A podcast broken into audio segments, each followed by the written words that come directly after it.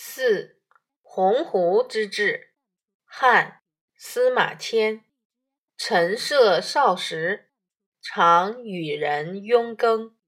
辍耕之陇上，怅恨久之，曰：“苟富贵，无相忘。”庸者笑而应曰：“若为庸耕，何富贵也？”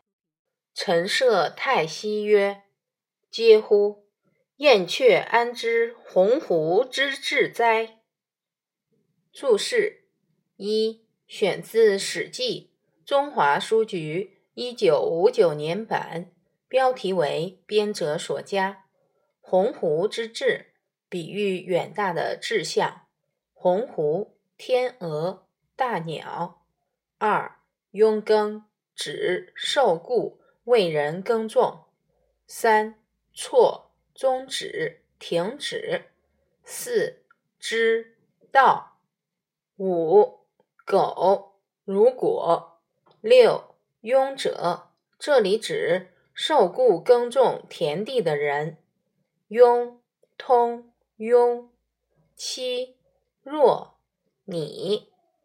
文艺，陈涉年轻时曾经同别人一起。被雇佣耕地，有一次，他停止耕作，走到田埂上休息，愤愤不平了很久，说：“如果我将来富贵了，我不会忘记你们的。”同伴笑着回答说：“你只是个被雇佣耕地的人，哪里有什么富贵可言呢？”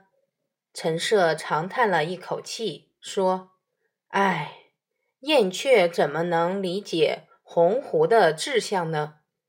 出身相同的人，有的一生碌碌无为，有的却能建功立业、名垂青史，这与他们从小树立的志向有很大关系。你知道吗？乘风破浪，钟阙。是南北朝时期人。他年少的时候，叔父钟炳问他的志向是什么，钟阙回答：“愿乘长风，破万里浪。”钟阙长大后，成为一名将军，被皇帝派去攻打入侵的敌人。敌人用大象作战，钟阙的军队。无法抵挡，损失惨重。这时候，钟阙突然想起，狮子是百兽之王，定能镇服大象。于是下令让士兵雕刻木头，制成狮子的头套和面具，再披上黄袍，扮成狮子。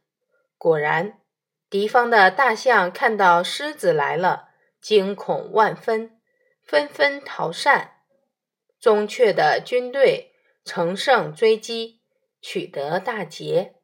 此后，钟阙又为国家打了不少胜仗，立下了许多战功，实现了年少时的理想。